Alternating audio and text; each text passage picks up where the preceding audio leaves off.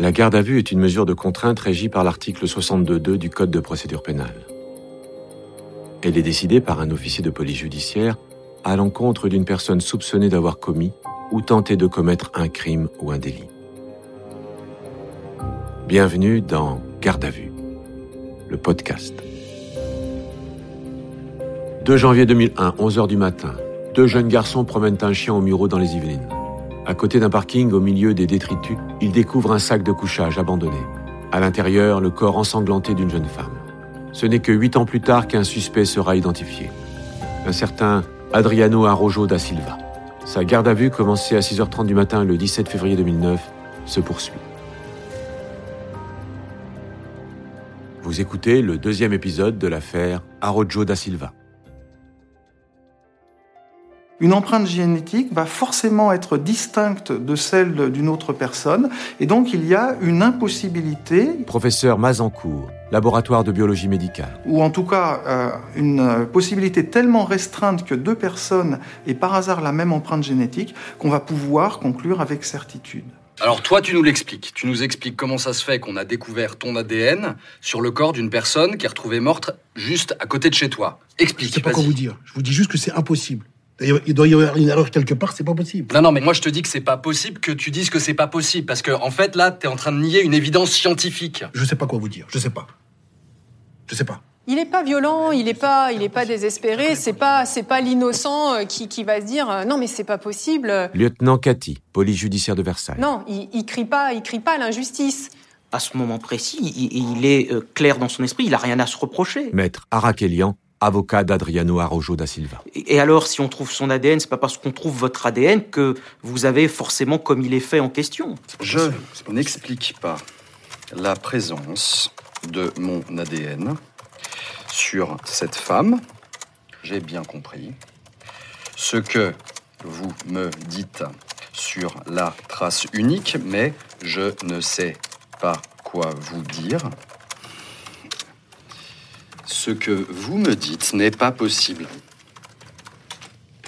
Donc on laisse ça donc. Tu veux rajouter quelque chose? Non, rien. Le bilan de cette deuxième audition, c'est que euh, on n'a pas tellement avancé euh, dans la vérité. Nier la présence de l'empreinte génétique Capitaine Arnaud, police judiciaire de Versailles. est une chose euh, absurde qui ne se défend pas. on va donner la preuve ADN, Maître Maillet, avocat d'Adriano Arrojo da Silva. c'est-à-dire la preuve en réalité de ce que M. Arrojo da Silva a bien rencontré euh, Jeannette O'Keeffe euh, et qu'il l'a côtoyée. Non seulement rencontrée, mais côtoyée. Il va falloir qu'il nous donne une explication. Pourquoi son ADN est retrouvé sur le corps de Jeannette O'Keeffe? La deuxième audition terminée, Arrojo da Silva retourne en cellule. Il refuse le repas du soir qu'on lui présente. Il semble se renfermer de plus en plus. Le lieutenant Cathy accuse la fatigue et rentre se reposer. La troisième audition se fera sans elle. Pour l'instant, le prévenu, Adriano Arrojo da Silva, n'a livré aucun indice permettant de comprendre son lien avec Jeannette O'Keeffe. 15 heures et 15 minutes après son arrestation, il est à nouveau entendu, très tard dans la soirée. T'as quelque chose de nouveau à nous dire? Je change rien à ce que j'ai déjà dit. Tu veux dire que tu maintiens tes déclarations? C'est ça, comme vous dites. ouais. La mémoire t'est pas revenue. Vous pouvez insister tant que vous voulez. J'avouerai pas. J'ai pas fait ce que vous dites. Je n'avouerai jamais avoir commis les faits intéressant l'enquête. Mais Adriano, t'as quand même compris que t'étais mal parti. Ça va être dur de te défendre devant une cour d'assises. Même si je suis condamné à perpétuité, j'avouerai jamais. Mais t'as compris ce que c'était l'ADN. Et c'est bon, c'est pas la peine de recommencer votre petite leçon, je suis pas con quand même. hein.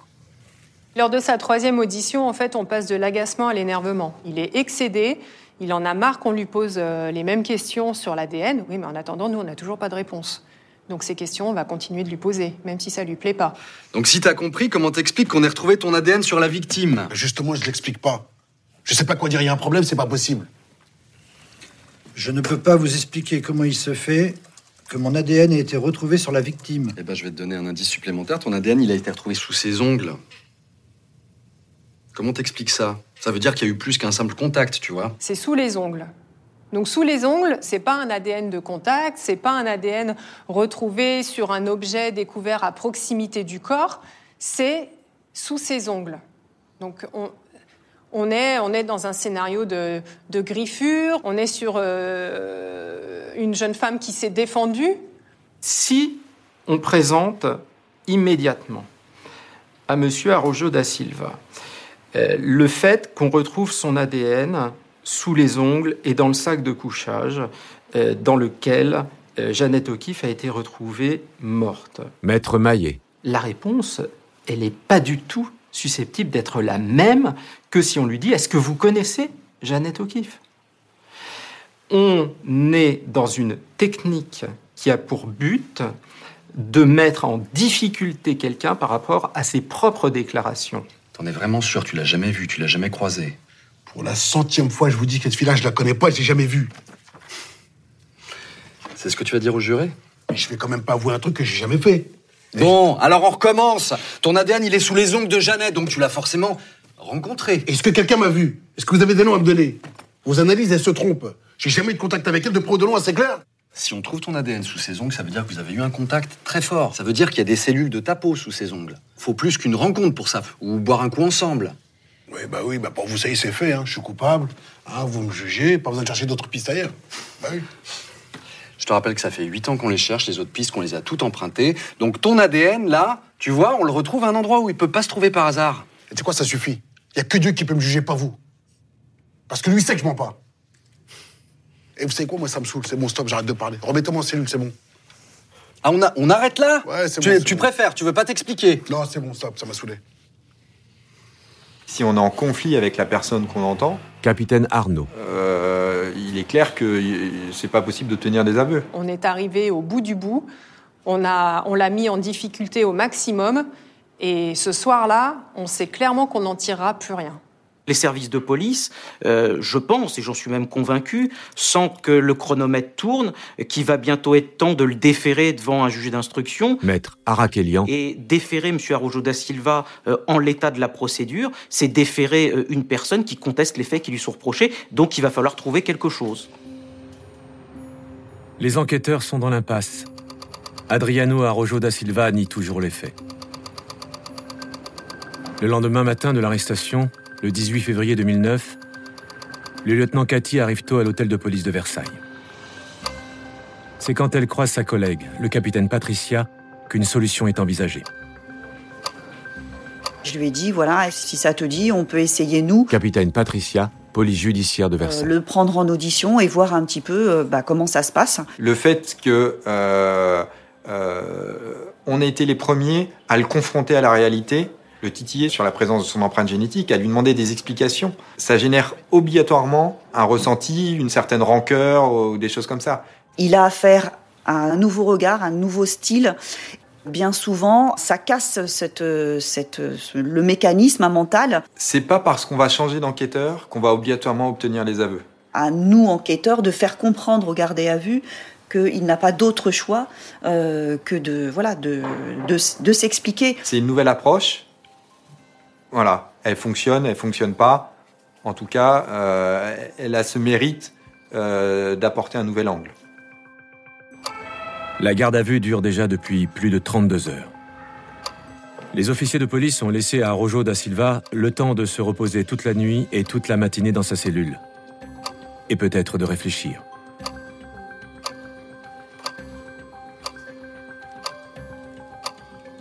On va laisser le temps à Rojo de comprendre et euh, de réfléchir à ce qu'on lui a dit. Je pense qu'il a eu le temps, euh, en justement dans, ces temps de repos, bah, d'essayer de trouver une explication euh, à nous fournir euh, sur la présence de son ADN.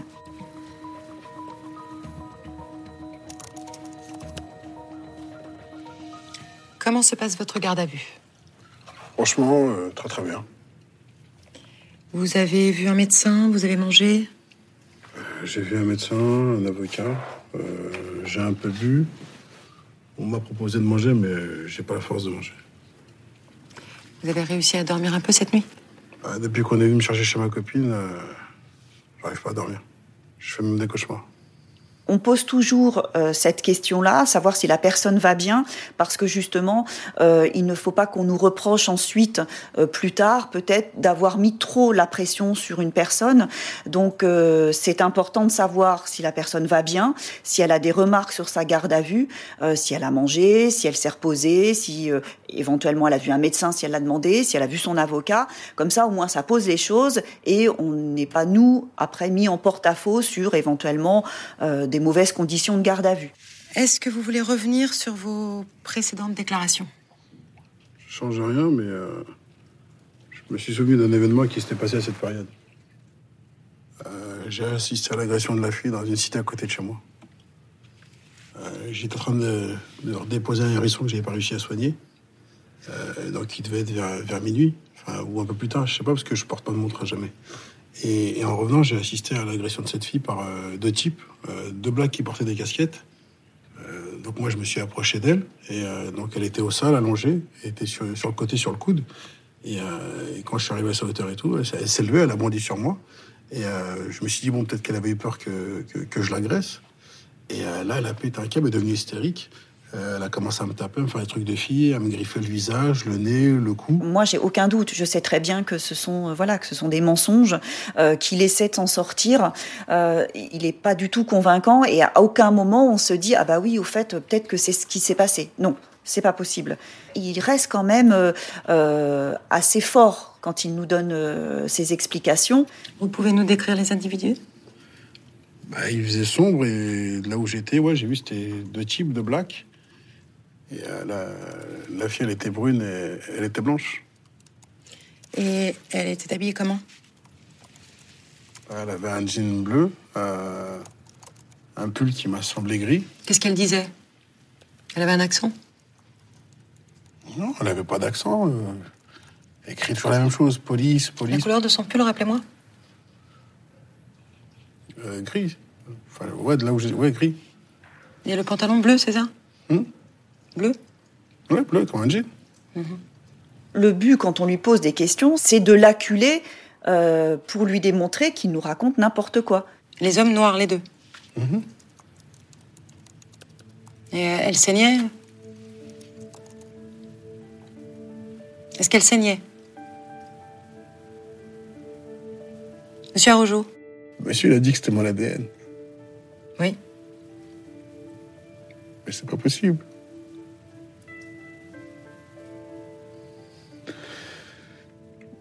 Si mon ADN le prouve, ça veut dire que c'est la fille que j'ai vue.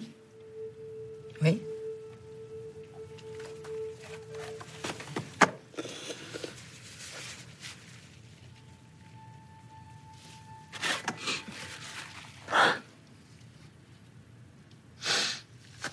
Je veux pas aller en prison pour un truc que j'ai jamais fait. Après, vous avez su euh, pour cette jeune femme retrouvée morte dans le quartier? Ouais, les voisins y parlaient, j'avais entendu vaguement, mais j'ai jamais fait le lien entre ces deux histoires. Vous avez jamais fait le lien Jamais de lien entre cette agression à laquelle vous avez assisté et la jeune femme retrouvée morte dont vous avez entendu parler Non. Vous admettez que c'est votre ADN qui a été retrouvé sous les ongles de la victime C'est clair, ouais. Franchement, c'est sûr, ouais. Je pense qu'il pleure, Monsieur Arrojo, oui, parce qu'il se sent acculé. Et puis il y a une pression qui tombe aussi quand on, quand il commence à comprendre que il va falloir qu'il euh, qu'il explique réellement ce qui s'est passé. Il est piégé. Il s'est piégé quelque part tout seul en lui disant bah voilà, j'ai rencontré une jeune fille. Alors euh, elle m'a griffé, etc. Et, et donc c'est bien son ADN qui est sous les ongles de la victime. Il est, il est obligé de le reconnaître. C'est une sorte d'aveu, tout simplement. On va le prendre en flagrant délit de mensonge sur quelque chose qui ne va pas pouvoir nier par la suite. Maître Maillet, avocat d'Adriano Arrojo da Silva. Parce qu'on sait très bien que, euh, comme le disait Descartes, on ne fait confiance euh, jamais deux fois à une personne qui vous a déjà menti, et que c'est très difficile pour une personne qui a été prise dans l'enquête en, en, flagrant délit de mensonge euh, d'être crue par la suite. Et la dernière phrase qu'il va dire, c'est J'ai peur d'aller en prison pour un crime que je n'ai pas commis. Ce qui, d'un point de vue de compréhension de la personne peut aussi vouloir dire la chose suivante. C'est pas moi, mais de toute façon, je suis déjà condamné. Faire une pause, s'il vous plaît. Vous pouvez arrêter de fumer?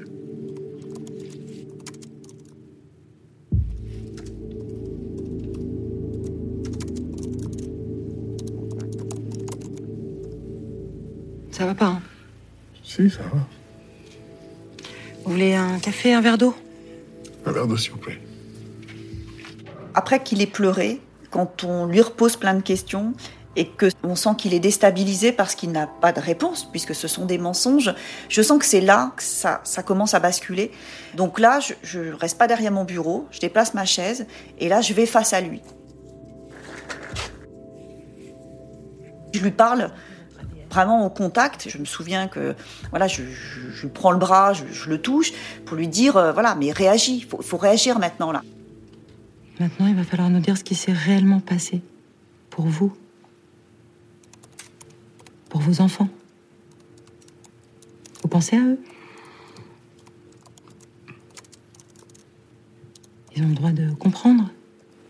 Leur dire quelque chose? Personnellement, moi, je j'essaie un petit peu de jouer sur l'affect. Je joue beaucoup sur la personnalité des gens, c'est-à-dire j'essaye de de savoir qui ils sont, euh, leur vécu, et souvent il y a une, il y a chez chaque être humain, il y a une corde sensible, donc c'est soit la famille, soit les amis, soit le travail, et il faut trouver cette petite, euh, ce petit, euh, ce petit élément qui va, qui va faire tout basculer. Quand ils seront grands, ils doivent savoir pourquoi vous êtes allé en prison.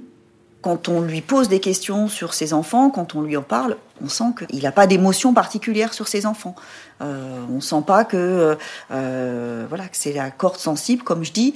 Euh, donc euh, voilà, c'est c'est là où, où j'essaie, mais je me trompe.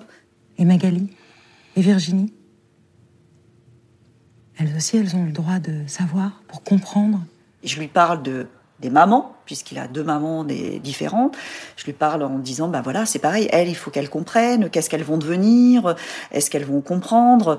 Et là, c'est pareil, je sens pas qu'il euh, y ait une réponse. Il ne, on sent pas d'émotion, on sent pas qu'il est préoccupé par, euh, par ces femmes-là.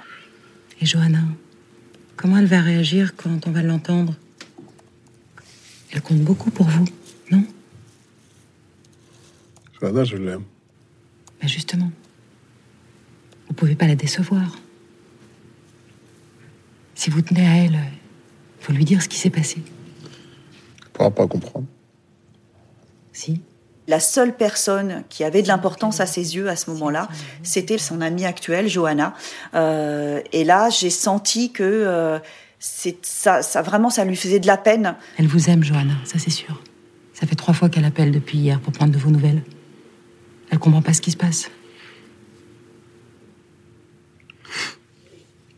Vous l'avez appelé, vous lui avez dit quoi Rien pour l'instant. S'il vous plaît, lui dites rien.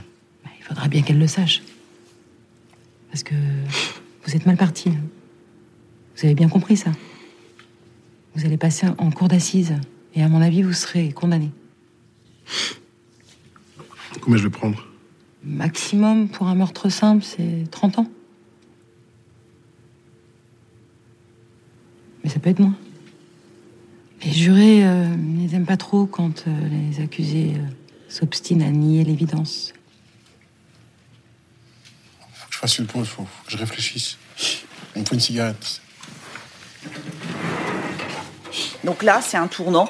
C'est-à-dire que euh, on sent que ça y est, on y est, mais qu'il n'est pas prêt encore à, à tout livrer.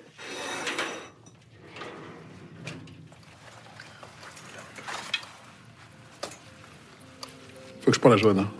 Faut que je l'appelle. Euh, vous voulez appeler votre ami euh, là maintenant? C'est pas possible. S'il vous plaît, il faut que je lui parle. Après, je vous dirai tout ce que vous voulez savoir, mais d'abord, il faut que je lui parle à elle.